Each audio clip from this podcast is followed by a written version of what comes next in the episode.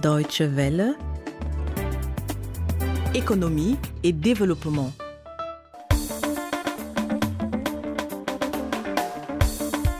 En Côte d'Ivoire, les femmes veulent faire entendre leur voix dans le monde du travail et leur lutte passe par un syndicat féminin, une manière pour elles de réclamer tout simplement les mêmes droits que les hommes. Record battu pour la production et la consommation de poissons dans le monde, c'est ce qui ressort d'un récent rapport de la FAO. Et là encore, c'est la Chine qui est en tête. Bienvenue pour ce nouveau numéro.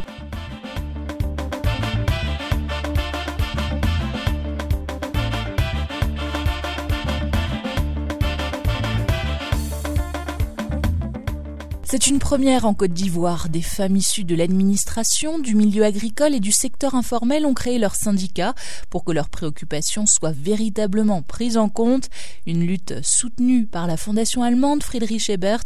Écoutez le reportage de Julien Daillé, notre correspondant à Abidjan. Le réseau des femmes syndicalistes de Côte d'Ivoire est né pour porter haut les préoccupations des femmes ivoiriennes auprès des pouvoirs publics, a expliqué sa présidente Mariatou Guiewa, 65 ans, dont 30 ans de militantisme, estimant qu'elles sont jusque-là reléguées au second plan. Nous avons créé ce réseau d'abord pour former les jeunes générations.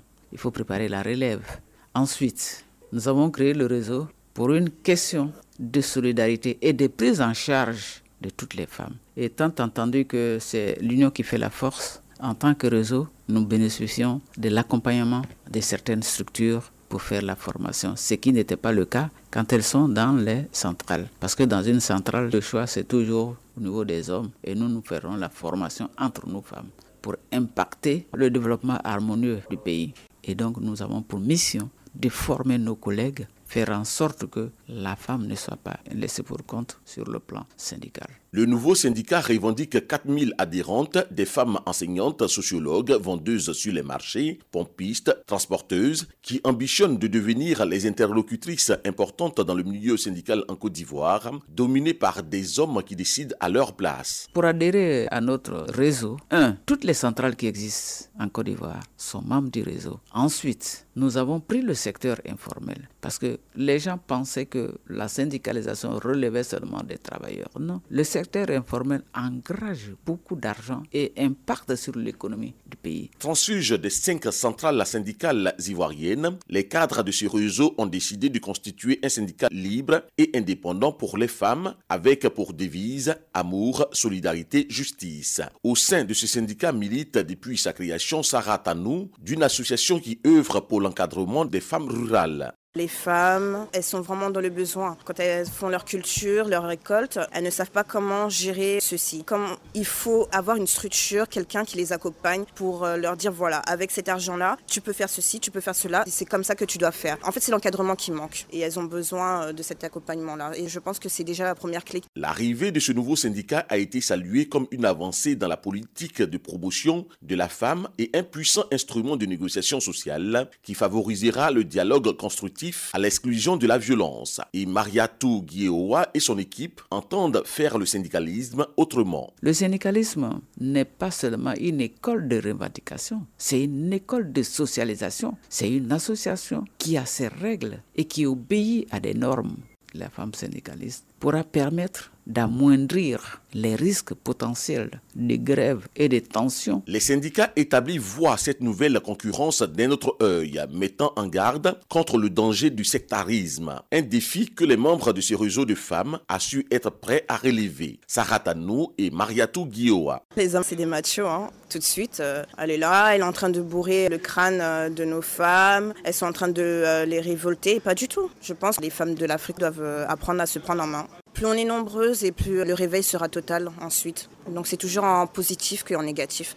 On n'est pas là pour vous prendre vos places si vous êtes capable. Mais si vous êtes incapable, nous, on va vous mettre sur le chemin, on prendra vos places. Parce qu'il n'y a pas un texte de loi qui dit que quand on crée une organisation syndicale, il faut que ce soit un homme. Non, c'est parce qu'elle n'ose pas. Et maintenant, toutes les femmes osent tous les métiers sont pratiqués par les femmes et elles ont l'intelligence pour ça. Et donc nous voulons que les femmes occupent les postes de prise de décision pour décider au moment où il faut. Quand une femme est à la tête d'une organisation, elle y met du sien parce que les femmes n'aiment pas perdre et elles ont peur des candidats. Mais quand elle le fait, elle y met son feeling. Le réseau de syndicats de femmes veut mériter sa place dans le milieu syndical. C'est pour cela qu'il inscrit comme priorité la formation de ses adhérentes au militantisme féminin avec l'aide de la fondation allemande Friedrich Ebert, mais également nouer des partenariats avec des mouvements féminins de la sous-région. En contact avec celle du Burkina Faso et celle du Bénin, nous avons un partenariat par exemple avec la fondation Friedrich on a fait des formations et nous, nous sommes en train de voir comment on peut créer une mutuelle avec toutes ces femmes et puis faire des cours d'alphabétisation. Le réseau des femmes syndicalistes de Côte d'Ivoire entend par conséquent trouver une couverture maladie aux femmes des secteurs informels, ces travailleuses sans salaire qui sont devenues de véritables chefs de famille. Julien Daillé, Abidjan, pour la Deutsche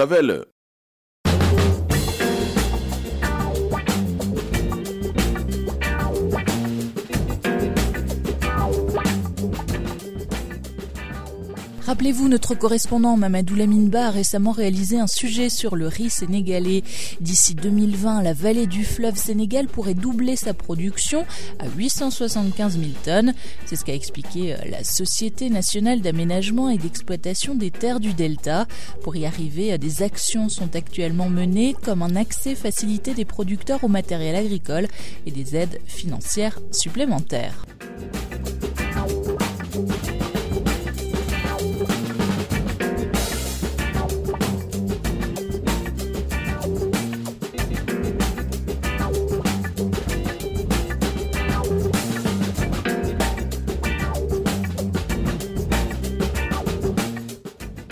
N'y a jamais eu autant de poissons pêchés et consommés dans le monde. C'est ce que souligne le nouveau rapport sur la situation mondiale des pêches et de l'aquaculture de la FAO.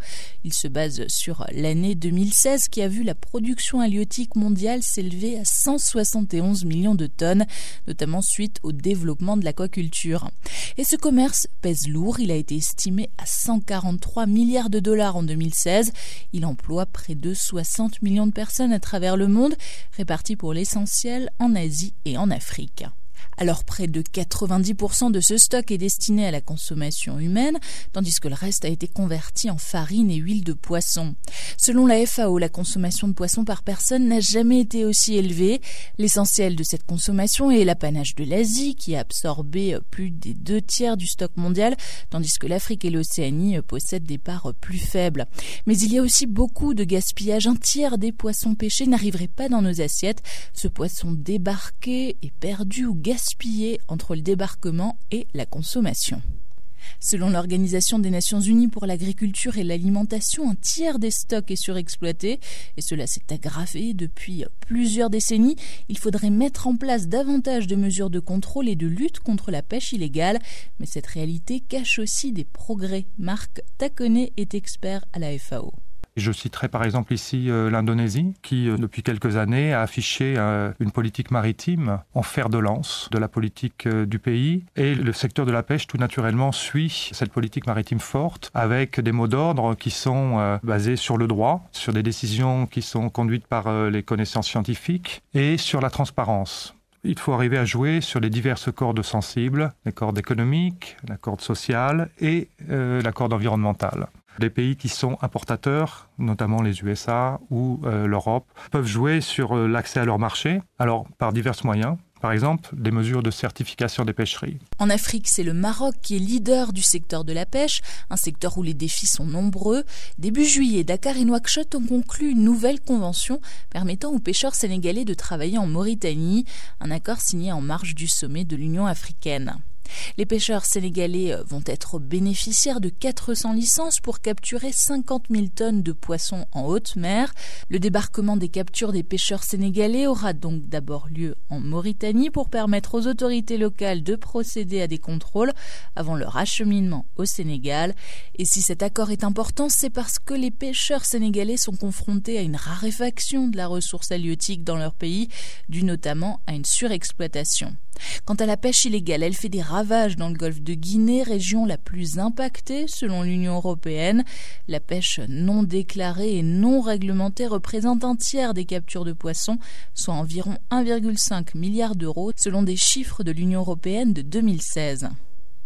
Alors au niveau mondial, c'est la Chine qui est en tête de la production et malgré des abus, la FAO voit des progrès. Eh bien, depuis euh, assez récemment, 2-3 hein, ans, on a observé la mise en place de mesures de gestion du secteur de l'aquaculture et du secteur des pêches. Par exemple, pour le secteur des pêches, une fermeture de la pêche euh, saisonnière c'est nouveau pour le secteur de l'aquaculture, le, démantèlement de certaines formes d'aquaculture non responsables, mais ceci vient d'une politique plus générale euh, au niveau national sur l'ensemble des secteurs qui s'est orientée sur une politique définitivement environnementale. Mais attention, ce secteur économique va aussi être de plus en plus affecté par le changement climatique.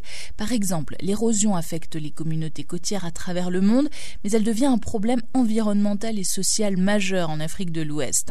L'action des vents et des vagues fait disparaître entre 5 et 10 mètres de terre chaque année et jusqu'à 25 mètres parfois selon le ministère togolais de l'Environnement.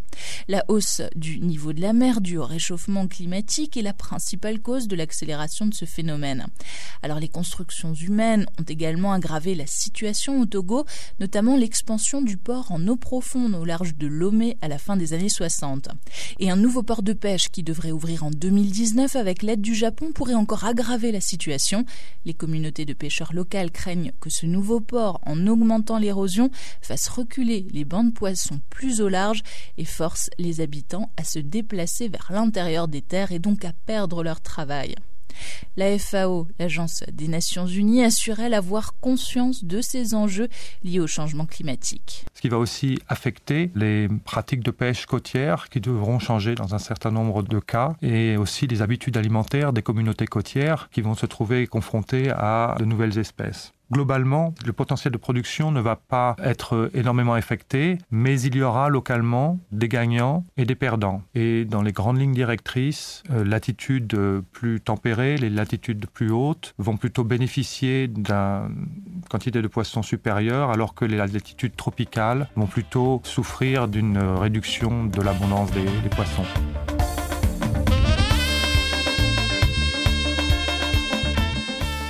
Merci de nous avoir suivis pour ce nouveau numéro d'économie et développement. C'était Claire-Marie Cosnoine au micro.